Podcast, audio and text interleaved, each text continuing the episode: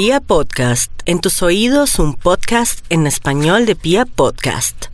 Atención, este podcast puede ser escuchado y reproducido por cachacos, rolos, paisas, costeños, santanderianos, pastuzos, chocuanos, sanandresanos, llaneros, boyacenses e incluso extranjeros que se sientan bogotanos y que adoren esta ciudad. Bogotá, su uso y difusión es libre. Entre más conozcamos de Bogotá, más nos vamos a enamorar de ella. Bienvenidos. Hola y bienvenidos nuevamente a Sintonízate con Bogotá. Este es un espacio donde conoceremos esas curiosidades, datos que tal vez no sabíamos y planes que podemos hacer en nuestra querida capital. Yo soy Carolina Pineda, cachaca de pura cepa y con varios personajes vamos a dar una vueltica por los rincones del epicentro político, económico, administrativo, industrial, artístico, cultural, deportivo y turístico del país, es decir, de Bogotá. Hoy hablaremos de una ruta muy especial y de los tesoros que podemos descubrir en los museos de Bogotá. Para esto nos acompaña Daniela Osorio, ella es estudiante de Historia del Arte y ha trabajado en el Museo de Santa Clara y en el Colonial con la sección educativa por casi cinco años, así como también en los museos del Banco de la República. En ambos ha sido mediadora y tallerista. Daniela, muchísimas gracias por acompañarnos hoy en este capítulo de Sintonízate con Bogotá. Hola, Caro, muchísimas gracias por invitarme.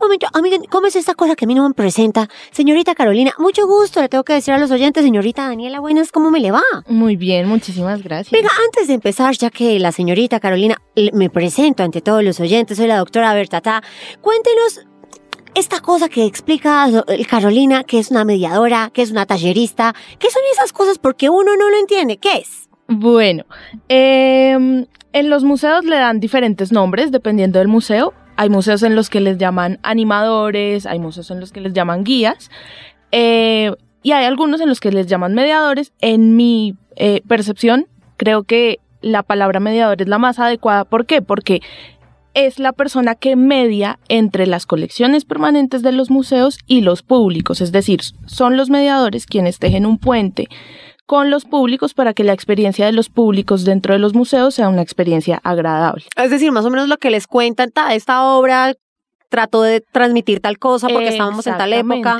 Y por ejemplo, un mediador, más que un guía, lo que hace es leer al público. Entonces, yo a un niño de cinco años o a un adolescente no le puedo hablar de la misma forma como le hablaría a la señora Bertatá, por ejemplo. y a, mí, ¿cómo me tendría que hablar, carajo? Porque pues, yo, yo soy muy fácil de hablar, déjeme decirle. No, claro. Lo que pasa es que los contextos, dependiendo de cada edad, pues son distintos. Entonces Mm. yo a Bertatá, por ejemplo, le puedo hablar de algunos referentes históricos que seguramente por su edad ella debe conocer. En cambio, a un niño de cinco Se años. le metió duro a la doctora. No, déjela, déjela, que siga hablando, que me está hasta gustando la, la chirriá. En cambio, a un niño de cinco años no le puedo decir lo mismo, tampoco a un adolescente. ¿Por qué? Porque la experiencia pues va haciendo que tengamos referentes distintos, ¿no? Bueno, pero eso en cuanto a ser mediador, tallerista, ¿uno cómo puede hacer un taller en un museo? Claro, la, la idea de los talleres o lo que yo hago personalmente como tallerista es diseñar estrategias de mediación con los públicos en la, eh, y en esas estrategias la idea es que los públicos hagan algo.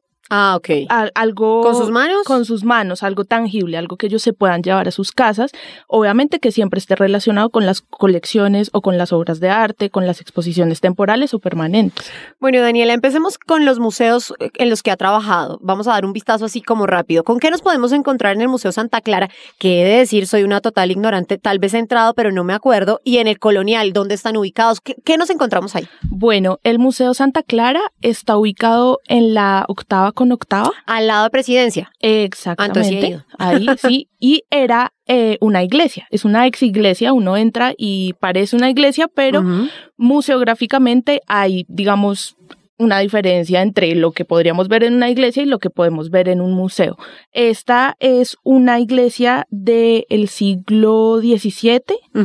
Es una iglesia, era una iglesia que le pertenecía a la orden religiosa femenina de las Clarisas. Mm, De ahí el nombre. Eh, de ahí el nombre, y quedaba conectada al convento de Santa Clara, que ahora pues ya no existe, sino que es donde hoy queda el Ministerio de Cultura. ah, Entonces todo eso era como un complejo arquitectónico de las Clarisas, ahora acabo. ya solo quedó la iglesia, Me acabo de desayunar que hay aquí un convento donde queda el Ministerio de Cultura. Exactamente. De Cultura. el Ministerio de Cultura, eh, ese era el espacio, digamos que ya no es el convento, pero era el espacio donde está ubicado el convento. ¿Y qué nos vamos a encontrar en el, en el Santa Clara? Y en el Museo Santa Clara vamos a encontrar, al igual que en el Museo Colonial, eh, pues arte colonial, pero eh, que es arte inicialmente, digamos, religioso, pero la idea también de los museos es romper con esa idea de que es arte religioso. ¿No? Entonces, lo que vamos a encontrar en eh, los museos es un arte que efectivamente se dio durante el periodo colonial, que inicialmente es un arte religioso, porque era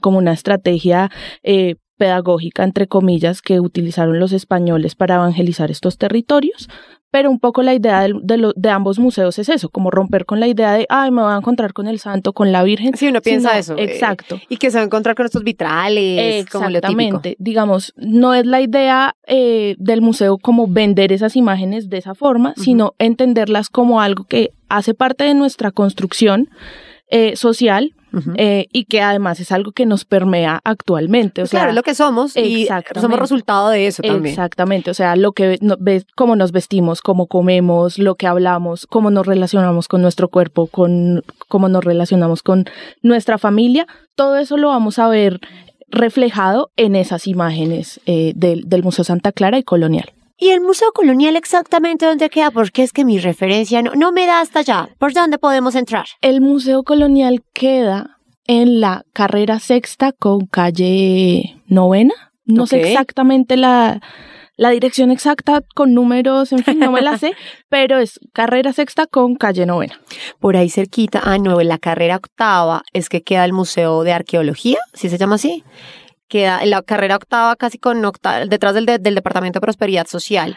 El, Museo ah, de Arqueología. ¿El Marqués de San Jorge? Sí, sí, señora. Ese queda, sí, ese creo que queda por la octava. Sí, Si no estoy mal, sí. Pero usted, aquí Carolina la presentó que usted ha trabajado en museos del Banco de la República.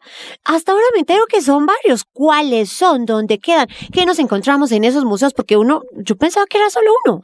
Eh, bueno, los museos del Banco de la República eh, básicamente es una manzana, eso se le va a llamar la manzana cultural. Sí. Eh, y en esa manzana vamos a encontrar la Casa de, Moneda, el Museo Casa de Moneda, que es donde vamos a encontrar como un recorrido histórico de nuestro país desde, eh, lo, desde el periodo prehispánico hasta ahorita. Desde los través, Exactamente. a través de los medios de pago. Listo. vamos a encontrar el Museo Otero, que es una donación que hace Fernando Botero al Banco de la República, donde vamos a encontrar gran parte de la obra de Fernando Botero, pero vamos a encontrar también una colección internacional donde vamos a encontrar obras de las diferentes vanguardias que surgieron en Europa desde finales del 19 eh, y principios del 20 principios mediados del 20. ¿Únicamente a través de pintura o también encontraremos escultura? Vamos a encontrar en el primer piso principalmente eh, pintura y en el segundo piso vamos a encontrar escultura, tanto de las vanguardias como de Fernando Botero. Ok. Eh, está la colección de arte del Banco de la República, que es básicamente también un recorrido histórico de, del país, pero a través del arte, desde la pintura y la escultura colonial hasta eh, obras de arte más o menos de los 80 hasta los 2000, 2000 más o menos. ¿Esa manzana cultural es la que queda al lado de la Luis Ángel Arango? Queda al frente de la Luis Ángel Arango. Hay otro museo que es el Museo Miguel Urrutia. ¿Qué hay ahí? Que ahí es donde se hacen las colecciones, las exposiciones temporales del Banco de la República que traen pues los artistas como más reconocidos de, de, de todas partes, vivos, muertos, en fin. Y al frente justamente en la Luis Ángel Arango queda otro museo que se llama Casa Republicana, que ahí es donde vamos a encontrar la quinta curaduría de la colección de arte, pero es un museo aparte, que es esta que yo te decía de los años 80 hasta los 2000 más o menos, como arte eh, contemporáneo, por así decirlo. Danielita, hay tres museos, digamos emblemáticos de Bogotá. Es el Nacional, el Museo de Arte Moderno de Bogotá y el Museo del Oro. ¿Por qué no se pueden dejar de visitar? ¿Qué se encuentra uno en esos museos? Bueno, en el Museo, el Museo Nacional es un museo que se funda en 1823. Eh, por ende es uno de los más antiguos, no solo del país, sino de, en términos generales, de América. Eh, la estructura arquitectónica es increíble porque, eh, bueno, una de sus primeras sedes, acá como dato curioso, fue el Museo Colonial. Ah, primero funcionó en el Museo Colonial. Ajá. El. Museo Nacional primero funcionó en el Museo Colonial. Eh, después, entonces, se hace la construcción de el eh, panóptico, que ese se va a empezar a construir en 1870 y algo, Que era una cárcel. que era una cárcel. La cárcel distrital. Exactamente, y los mismos presos empiezan a terminar de construir eh, el panóptico, entonces ya su arquitectura pues es súper interesante. Ahora vamos a encontrar en su colección algo muy similar eh, a lo que vamos a encontrar en la colección de los museos del Banco de la República, que es básicamente un recorrido histórico a través del arte. Eh, para conocer pues la historia de nuestro país, pero el Museo Nacional tiene otras eh, digamos, cositas interesantes que es que tienen arqueología y también tienen etnografía. Entonces, en ese sentido, el Museo Nacional es eh, su- súper interesante. Ahora, eh, el mambo, Ay, pero espera un momentico, porque usted no dijo dónde queda ubicado. Yo sé dónde queda ubicado, pero por favor, a la gente que nos está escuchando, ¿dónde queda el Museo Nacional? El Museo Nacional queda sobre la séptima con 26, 24, no recuerdo. Queda bien. frente de la Al- estación al frente Museo, de la estación Museo Nacional. Exactamente. Centro Ahí. Internacional. Se ve como un castillo, es precioso. Exactamente, ahí lo podemos ver por la séptima, súper fácil eh, ubicarse. Ahora sí, el mambo. El Mambo. Entonces, el Mambo es un museo que fue fundado en 1953 por Marta Traba, una de las críticas de arte, digamos, eh, más importantes argentina.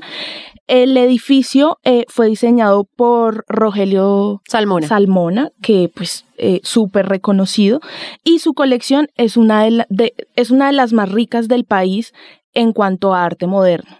Por eso se llama así. Eh, Exactamente, por eso se llama así. Pasa algo muy particular con el eh, Mambo y es que el edificio, pese a que es eh, icónico y hace que el recorrido sea súper interesante, pues es un edificio que le queda pequeño a la colección. Estoy La colección totalmente es de acuerdo. Súper grande. En la colección vamos a encontrar eh, artistas internacionales como Andy Warhol, como Francis Bacon, Dalí, Picasso, Giacometti, en fin. Eh, también artistas nacionales súper reconocidos como Beatriz González, bueno.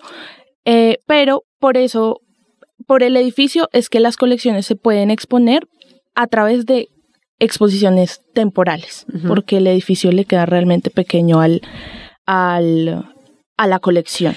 Pero Danielita, eh, ¿por qué yo siempre veo que las grandes colecciones que vienen de visita vienen o al Mambo o al Museo Nacional? ¿Por espacio, por reconocimiento? ¿Por qué? Eh, bueno, primero por, por, por espacio, digamos que el espacio lo permite. Y también, pues, porque son, son museos que tienen un equipo de trabajo, pues, supremamente grande, que además tienen eh, no solo el equipo de trabajo, sino también el capital para traer, pues, esos, Ah. esas exposiciones. Es decir, las ¿no? exposiciones, perdonen mi infinita ignorancia, ¿las gestiona cada museo? ¿O eso es una cuestión nacional que el ministerio las gestiona? ¿Cómo funciona? Por ejemplo, si son eh, exposiciones, eh, exposiciones, perdón, si son museos del ministerio, normalmente pues el ministerio puede tener que ver con las exposiciones temporales, aunque no siempre. Muchas veces son eh, gestión, generalmente es gestión del museo.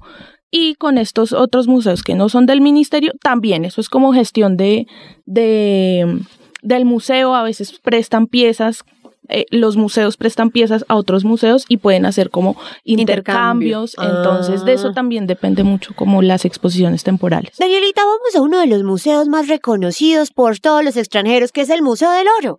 Yo tengo que decir que yo fui cuando era muy chiquitica, pero esta cosa cómo ha cambiado, ala.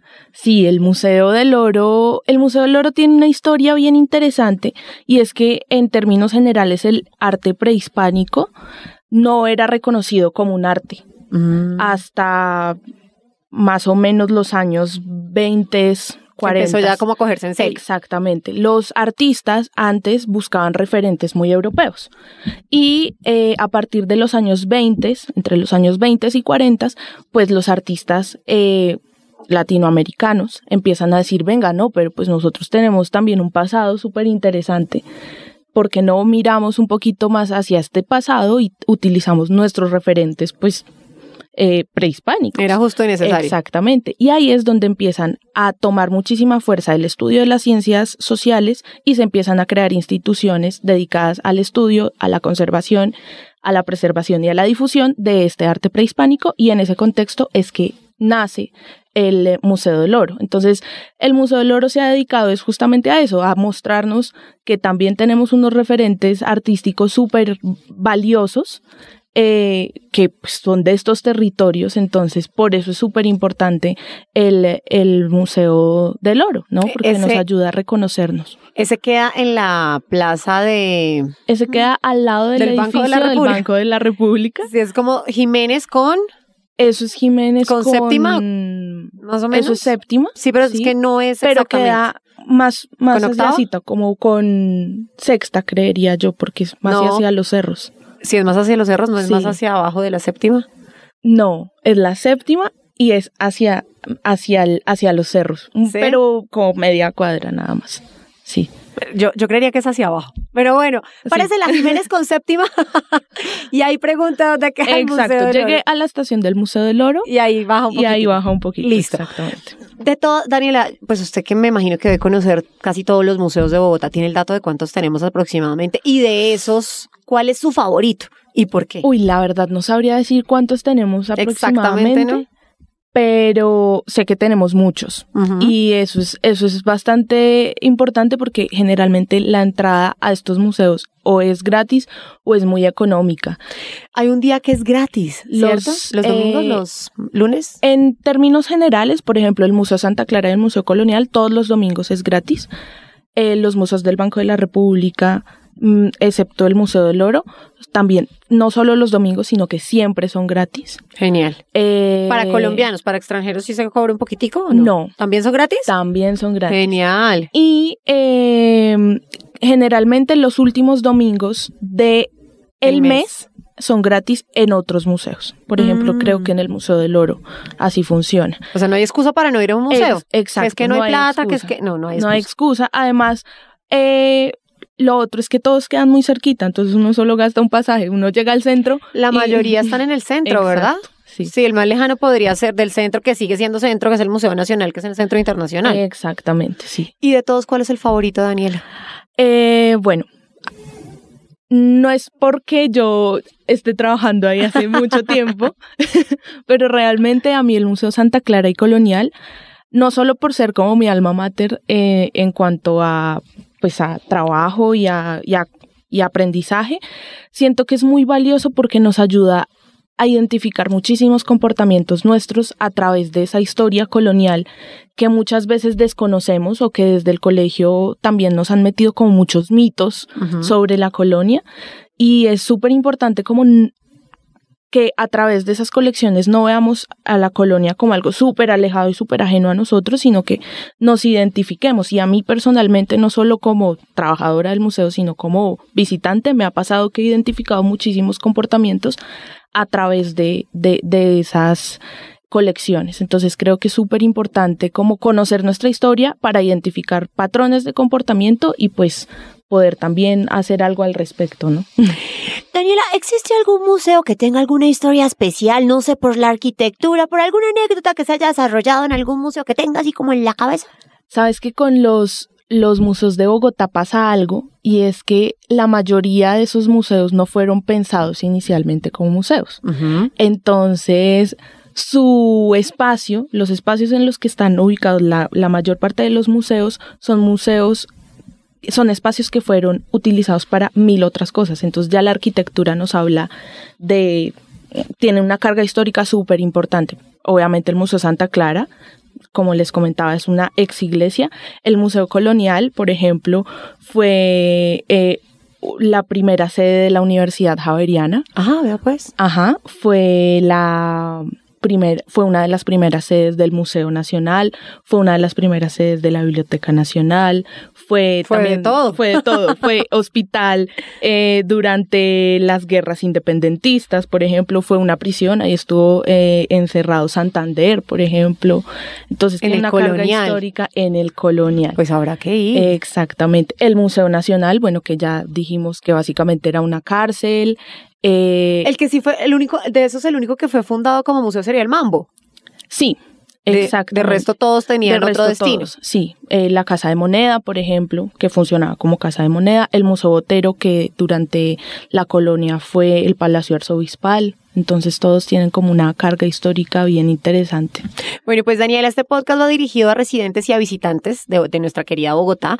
Sabemos que Bogotá es una de las ciudades a las que muchos extra- extranjeros eligen como destino turístico para conocer un poquito más de nuestra historia. Si yo le pregunto a Daniela Osorio, estudiante de historia del arte, que es tallerista, que ha estado metida con los museos desde hace años, ¿existe algún tipo de ruta de museos en la ciudad si uno quisiera hacer o un circuito recomendado o, o es como escoja y hágale? Eh, depende del enfoque que uno le quiera dar, por ejemplo, a su recorrido. Entonces, si tú le quieres dar un enfoque artístico y tú quieres conocer sobre vanguardias artísticas y técnicas de arte, pues súper valioso, por ejemplo, la colección de arte del Banco de la República, el Museo Nacional, el Mambo. O sea, lo que dijimos hace un tiempito, coja, váyase hacia el centro y allá están todos. Exactamente. y haga su ruta. Exactamente. Si tú quieres, por ejemplo, ya un recorrido más histórico, entonces Santa Clara, Colonial, Casa eh, del Florero, por ejemplo. Entonces depende también mucho como del, del De lo que enfoque quieras. uno le quiera dar al recorrido. Pues Daniela, la invitación es a que todos cuidemos y reconozcamos más de nuestros museos, de la historia, de su arquitectura y que podamos encontrar en ellos eh, cositas varias, divertidas y cosas que nos puedan instruir. Debemos estar orgullosos de lo que somos y tenemos. Por eso, Danielita, le agradecemos que haya contado sobre este tema aquí en Sintonízate por Bogotá. No, muchísimas gracias a ustedes para, por invitarnos y pues la invitación es eh, a, que, a que recorramos todos los museos que tenemos, que tenemos un montón y que la entrada en serio es, es muy económica o gratis en, en la mayoría. Bueno, pues esperamos que hayan disfrutado este episodio. En el próximo capítulo estaremos hablando de más datos interesantes, de planes y de personajes de nuestra querida capital aquí en Sintonízate con Bogotá.